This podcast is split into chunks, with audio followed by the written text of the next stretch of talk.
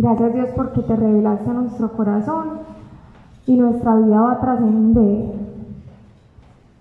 Ayúdanos Padre a buscarte con total honestidad nuestro corazón. Ayúdanos hoy a abrir el corazón para poder conocerte. Gracias Dios porque ninguno sale Señor después de la presencia, de estar en tu presencia, sale igual. Nadie puede salir igual, Señor, sino que tú siempre estás ahí, actuando. Siempre nos estás transformando hasta verte reflejado en nosotros. Y yo te pido, Padre, que tú sigas arduamente trabajando en las personas que hoy estamos acá, para que cada vez nos podamos parecer más a ti, Señor, y te glorifiquemos.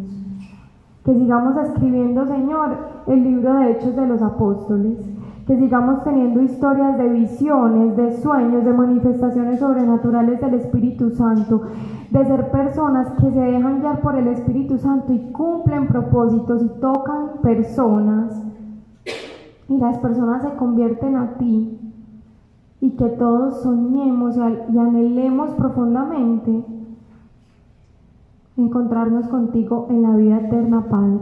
Yo eso te lo pido en el nombre de Jesús. Amén.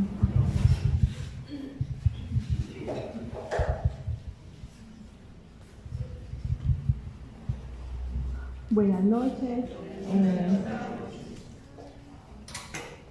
bueno, tengo un poquito de susto.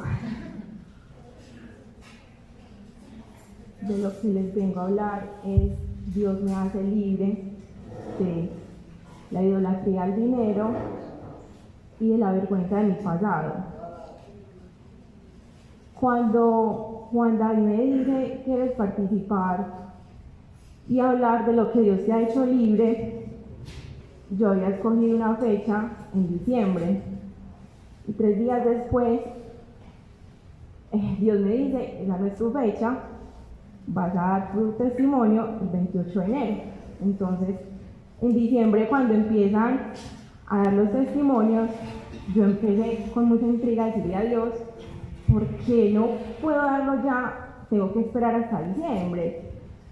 Porque pensaba como, año nuevo, vida nueva, entonces puedo cerrar como ese proceso y lo quería hacer en diciembre y hace 20 días me muestra cómo me hace libre de la vergüenza de mi pasado que no sabía, pues que creía que, que, ya era libre.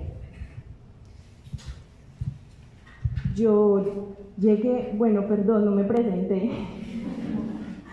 Mi nombre es Daniela Willes, eh, soy de un pueblo, pero hace nueve años vivo acá en la ciudad y hace año y medio conozco del grupo, conocí verdaderamente de Dios y desde que llego al grupo eh, Dios empezó a hablarme porque vine con un corazón dispuesto y un corazón abierto a que transformara mi vida y pues llegué como todos llegamos con la vida hecha un ocho.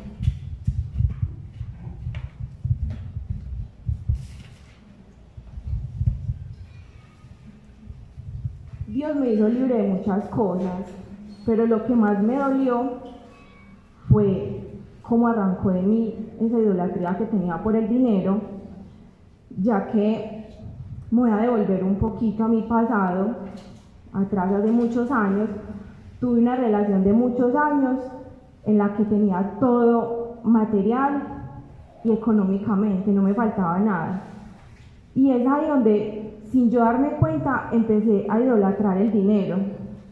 Esta relación se acaba y mi vida da un cambio de 180 grados, donde yo ya tengo que empezar a trabajar y a suplir mis necesidades, donde Dios me pone a vivir en la casa de mi abuela, pues en la casa de las abuelas hay siempre mucha gente, y ya yo no vivía con dos personas, sino que ya vivía con ocho personas más donde ya no tenía mi espacio privado, sino que compartía ya mi habitación. Y empieza el desespero porque estaba en la universidad y acabo el semestre y ya tenía que pagar el semestre. Mi mamá se enferma y queda sin empleo, eh, pues yo ya no tenía como ese sustento económico y pasan los meses y a mí no me resultaba nada. Y lo que me arrojaba el mundo era como, eres muy vieja y si no tienes experiencia laboral no vas a encontrar trabajo. Eh, llegó a un, a un empleo donde no era agradable para Dios y empiezo a idolatrar mucho más el dinero por la cantidad de dinero que ganaba y cuando llegó a Dios eh, estaba viviendo nuevamente con mi mamá. Yo dejé de vivir con mi mamá 12 años. Entonces, cuando mi mamá y yo nos apartamos, pues que yo era una niña y volvemos a vivir, mi mamá se encuentra ya con otra persona y pues ya no me conocía, por decirlo así. Y lo primero que Dios hizo cuando lo conocí fue haber restaurado la relación entre mi mamá y yo. Recuerdo que yo le decía a Dios, estoy cansada de vivir con la inquilina.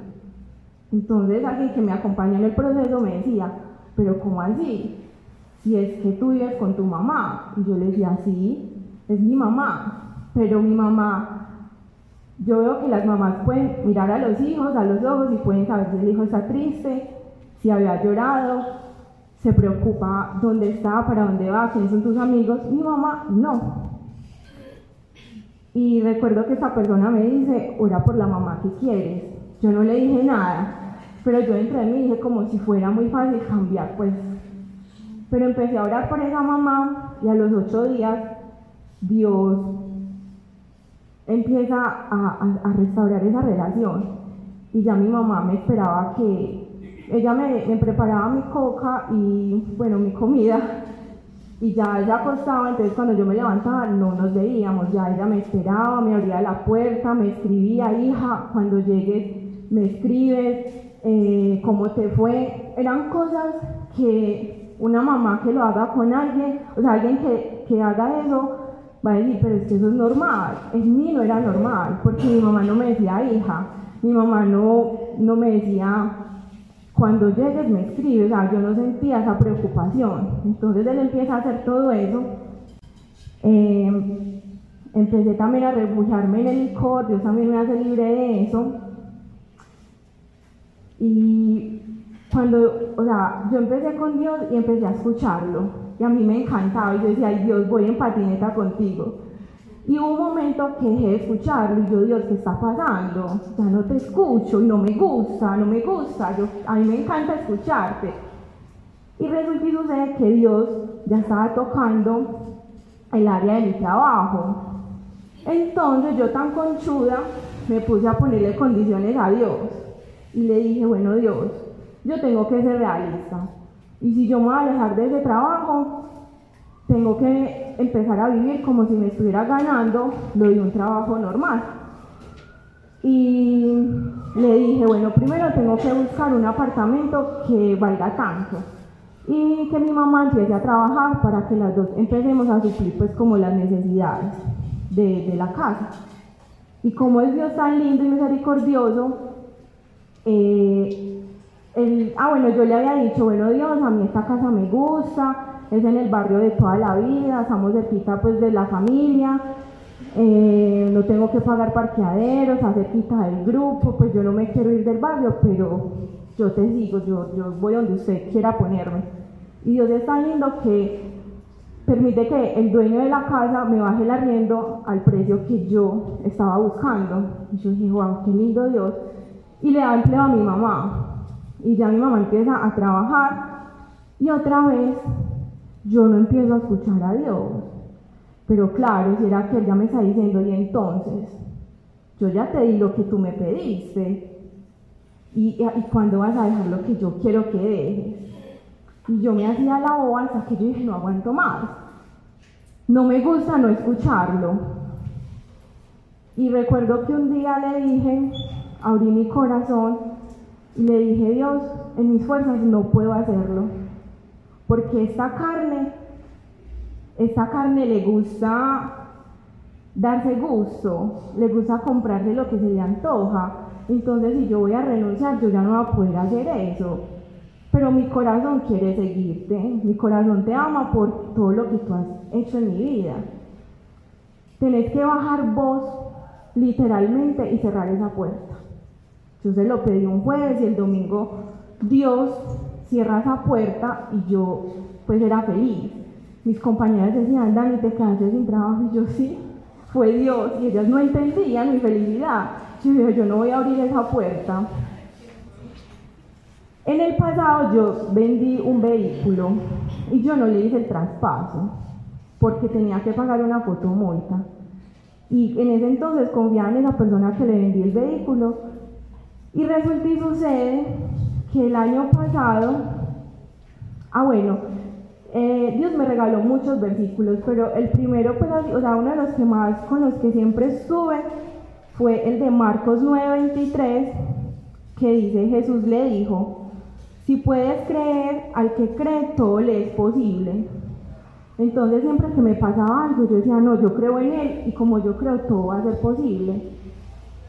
Resulta y sucede que voy al tránsito a pagar este, este parte que tenía y me encuentro que la moto que había vendido estaba en los parqueaderos.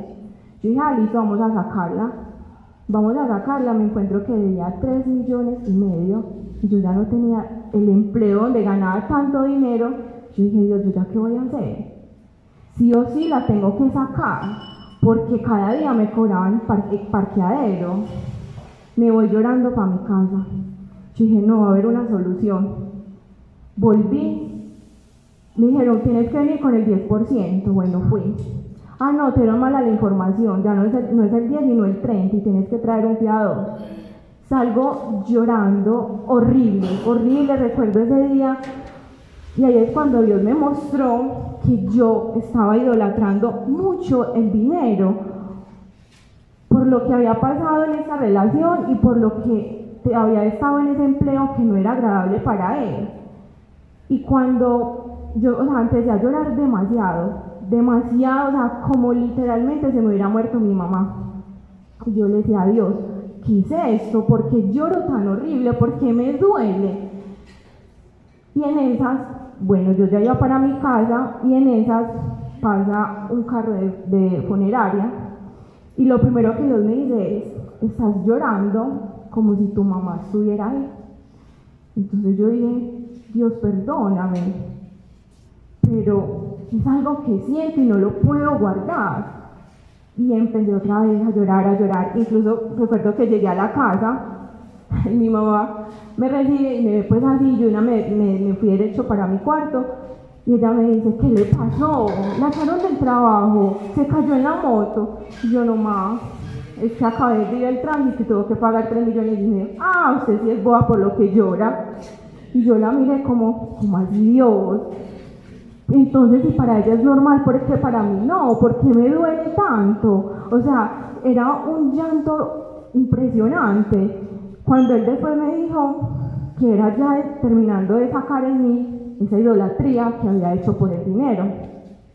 Meses después, saliendo de la universidad, cuando estaba lo del pico y placa ambiental, yo tenía clase en la mañana. Entonces, siempre esa clase salía a las ocho y media de la mañana. Entonces ya era como, dije, ya se acabó el pico y placa, yo me voy.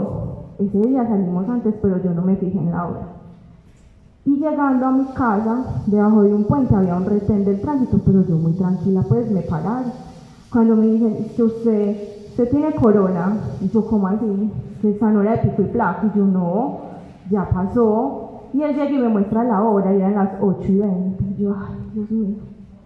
Y yo dije, entonces yo miré al cielo, y yo le dije a Dios, bueno Dios, fue mi equivocación no haberme fijado en la hora pero bueno, tú tomas el control de eso. Y recuerdo que el del tránsito me dijo, te voy a ayudar, no te voy a montar la moto a la grúa, porque el carro ya está lleno y en esas va llegando otro camión. Y yo, ah, cuando me dijo, no, voy a tener que subirla porque acabaron de parar otros al frente y también es por lo mismo. Y yo, no, soy yo pero bien cagada todo el año con lo del tránsito. Te dijo, ¿qué le pasó? Y yo, no, vea, me pasó esto y esto, y ya estoy pagando 3 millones y medio, no sé qué. Y me dijo, bueno, yo le voy a, yo no le voy a poner el comparendo pues como la multa de, lo que es. Le voy a poner uno pedagógico que no cuesta nada, pero tienes que pagar la grúa y el parqueadero de hoy. Y al mediodía puedes ir a reclamarla. Y yo, ah, bueno, muchas gracias. Y me fui muy tranquila para la casa y le agradecí a Dios y le dije, Dios, gracias por lo que hiciste hoy.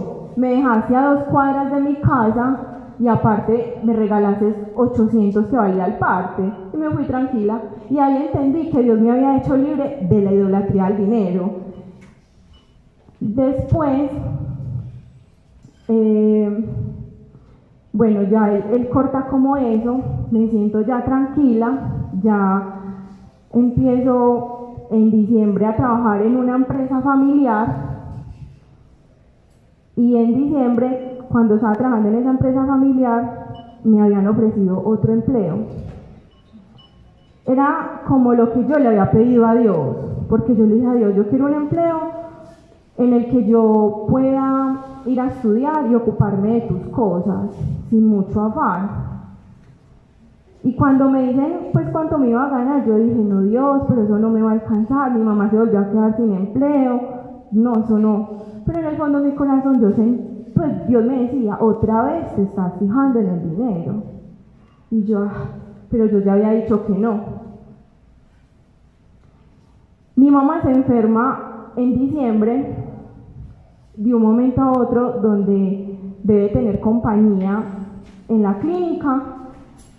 Entonces, donde yo trabajaba en, la empresa familiar, no tenía un sueldo fijo, era yo quien me lo hacía ya que se trataba, pues, o sea, yo mismo me hacía el sueldo, entonces al yo no ir a trabajar, pues no, no había dinero, entonces se acercaba otra de las obligaciones de la casa, se acercaba para pagar la universidad, mi mamá enferma, yo cuidándola en la, en la clínica y recuerdo pues de todas esas semanas de ajetreo, llega el fin de semana y empiezo otra vez a llorarle a Dios y a decirle, yo no te estoy entendiendo. Pues me sacas de un empleo del que no era digno de ti, me permites estar en ese donde ibas a proveer todo lo de mi casa y, y, y pues a ver las necesidades que tengo y mi mamá se enferma, ¿con qué voy a pagar la universidad? Aparte de que el mundo me había robado los sueños, Dios me los devolvió. Estuve año y medio por fuera de la universidad y Él vuelve, me, me devuelve los sueños, entonces regreso a la universidad. Y yo le dije, Dios, pues entonces, ¿para qué, ¿para qué me hiciste volver si no me vas a dar el dinero? ¿Para qué me hiciste, para qué me hiciste trabajo si mira que hiciste que mi mamá se enfermara? O sea, empecé a reprocharle me desahogué, lo empecé, me desahogué y después le, pedí perdón por lo que le había dicho. Le dije, bueno Dios, yo voy a confiar en ti. En octubre, eh, en, las clases de Biblia, él me había regalado una promesa que en ese momento yo no la entendí. Eh, de Salmo 140, 12, la, la promesa pues hablaba como que él iba a proveer todas mis necesidades. Pero en ese momento pues yo no presté como mucha atención y cuando en ese momento que yo le estaba reprochando se me vino la promesa y yo le dije, bueno Dios, tú dijiste que ibas a proveer todo en mi casa, yo te creo. Si tú no quieres que yo vuelva a la universidad, pues yo no voy a volver. Entonces, resulta y bueno, le dije eso a Dios, le dije, bueno, lo dejo en tus manos. Eh, la fecha para pagar la universidad era como, pues yo le hablé un sábado y era solo hasta ese lunes. Incluso ese lunes fui a la universidad a reclamar el parcial y todos mis compañeros eran como, ay, ya pagamos, ¿qué te ofertaron? Cuéntanos. Y yo era como, ah, después hablamos por el WhatsApp y le digo qué podemos coger. Pero en mi corazón estaba esa frustración de, ah, no voy a poder volver. Entonces, pues Dios, ¿para qué me hizo volver? ¿Para qué me ilusionó? Y bueno, ya le dan de alta a mi mamá, entonces me tranquilizo, ya le entregué el control a él y él empieza, el martes alguien me habla y me dice, Dani, ¿cómo van tus cosas? ¿Cómo sigue la mamá? ¿Cómo va lo de la universidad? Cuando ella me dice esto, me da por ingresar a la plataforma de la universidad y me encuentro que habían corrido la fecha para pagar. Y yo, ay, corrido la fecha. Y voy ingreso a la cuenta mía de Bancolombia y había una consignación del 80% de la matrícula.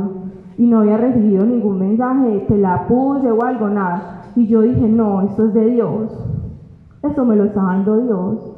No es casualidad que me corra la fecha de la universidad para pagar y que Él me dé el 80% del dinero.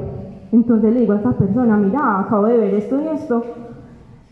Resulta y sucede que cuando le tomé el control, o sea, solté mi control y se lo di a él, me pagó la universidad.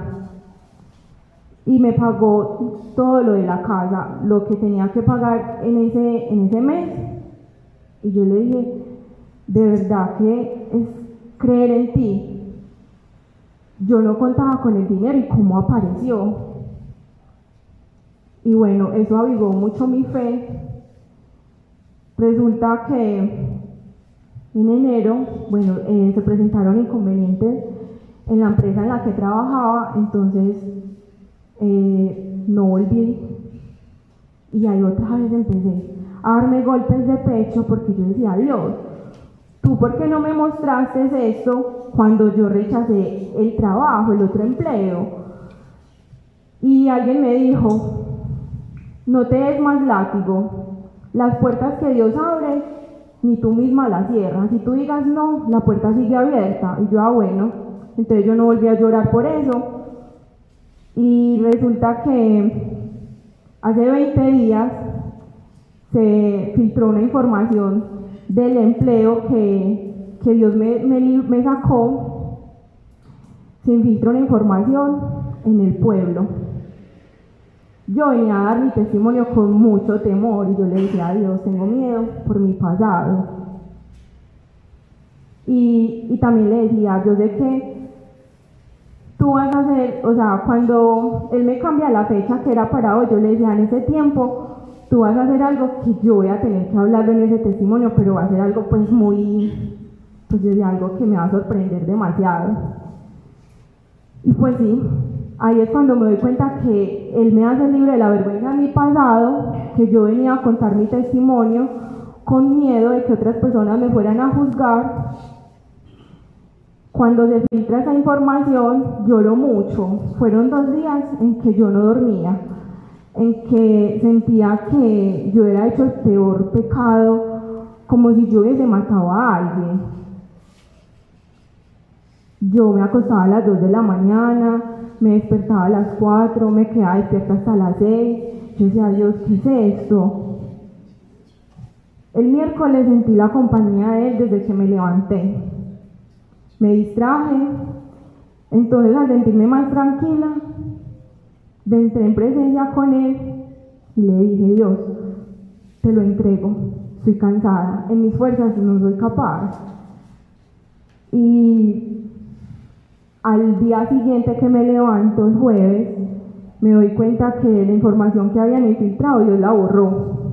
Y yo, otra vez, yo así no te creo, así hago mis cosas en mis fuerzas. Y me habían vuelto a llamar del empleo que yo había rechazado. Yo brincaba de la felicidad. Yo decía, evidentemente que las puertas que tú abres no las cierra, o sea, ni siquiera nosotros. Yo era, había dicho no y el empleo volvió. Y empecé otra vez a trabajar, empecé pues a trabajar en este empleo, con lo que Dios hizo hace 20 días, es que Dios me hizo libre pues de esa vergüenza que, que venía cargando, porque sentía otra vez culpa y sentía como el enemigo rondaba mi habitación y me decía, tú no eres lo que Dios te está diciendo que eres. Y entonces esto, pues solución no hay, mátese. Y yo era como, Dios, ¿por qué? Y Dios me explica cómo muchas personas en el colegio o en su vida le hacen bullying y terminan matándose. Una persona que no esté fortalecida en Dios, le cree al enemigo y se mata. Y yo le decía a Dios, no, pues no es verdad lo que él dice.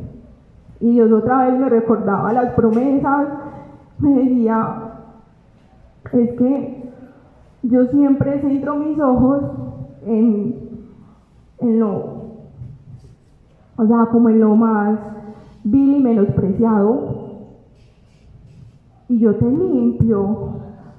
Tú no eres eso que te están diciendo, eso ya es tu pasado. Tú eres nueva criatura, tú eres nuevo linaje, y tú tienes que creerme en mí, no tienes que creerle a él. Entonces, ahí otra vez volví a sentir fuerzas y cuando le di todo el control a él, sentí demasiada tranquilidad. Y yo dije, bueno, a mí no me debe importar lo que el mundo piense de mí. A mí lo que me debe importar es lo que Dios piensa de mí. Y él me decía,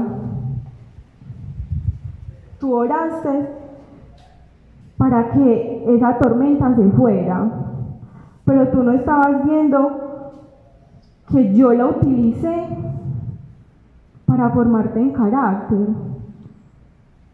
Porque yo quiero que tú seas domadora de tormenta. Y me regala el versículo.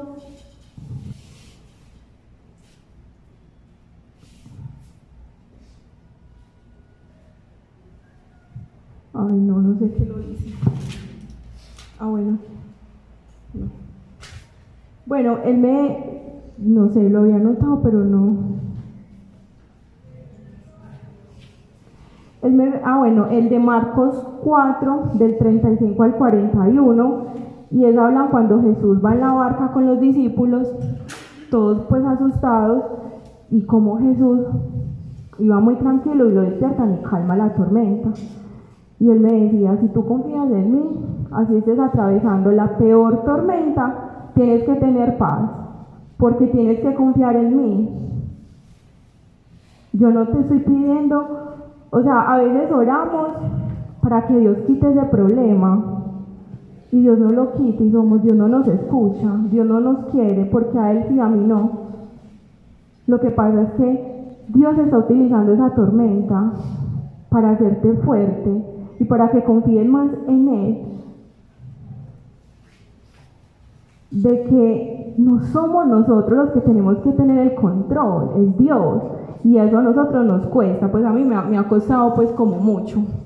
Entonces él me decía eso, que no le pidiera quitar la tormenta, que más bien fuera domadora de tormenta y encontrara paz en esa tormenta.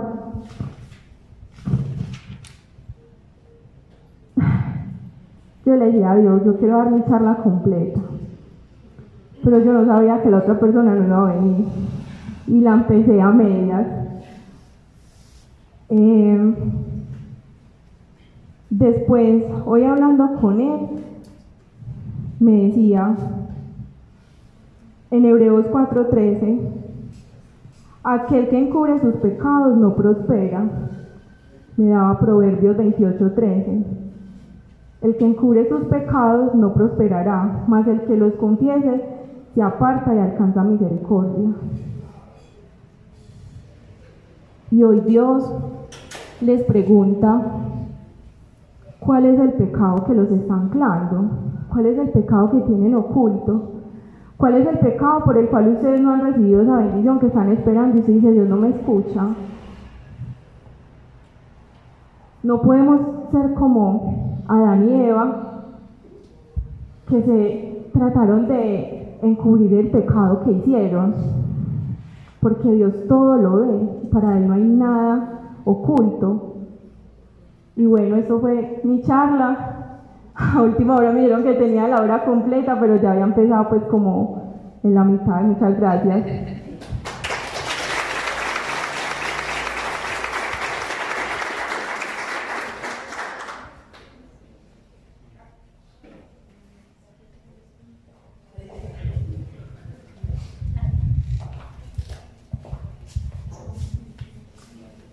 Buenas noches. Como se dieron cuenta, la otra persona no vino. Eh, estoy acá para en obediencia.